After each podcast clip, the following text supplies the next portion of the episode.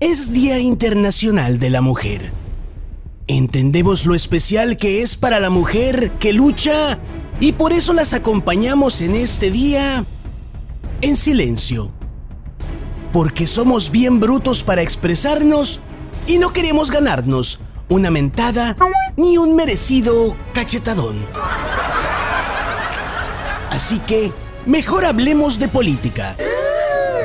Dice el presidente López Obrador que para el 8 de marzo y la marcha del Día Internacional de la Mujer, es mejor poner vallas alrededor de Palacio Nacional que granaderos.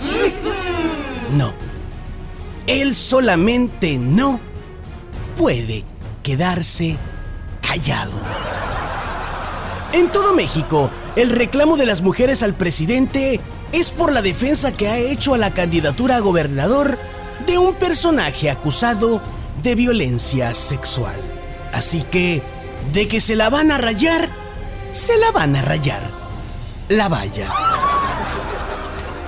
El presidente mexicano ignora el verdadero clamor de las mujeres. Pero así es él. Ignora, ignora, ignora, ignora, pero se comporta como si fuera un sabio. Las mujeres en México están indignadas por la barrera física que el gobierno ha interpuesto entre sus exigencias y la comodidad de sus oficinas en Palacio de Gobierno. Esa barrera es como el lero lero más infantil o el noigo noigo soy de palo más irritante con el que jamás gobierno alguno haya provocado a quienes exigen justicia.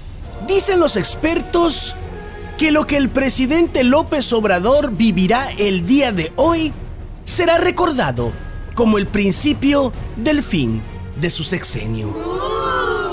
No importa si se da cuenta inmediatamente o si lo nota, como siempre, cuando le dé su regalada gana.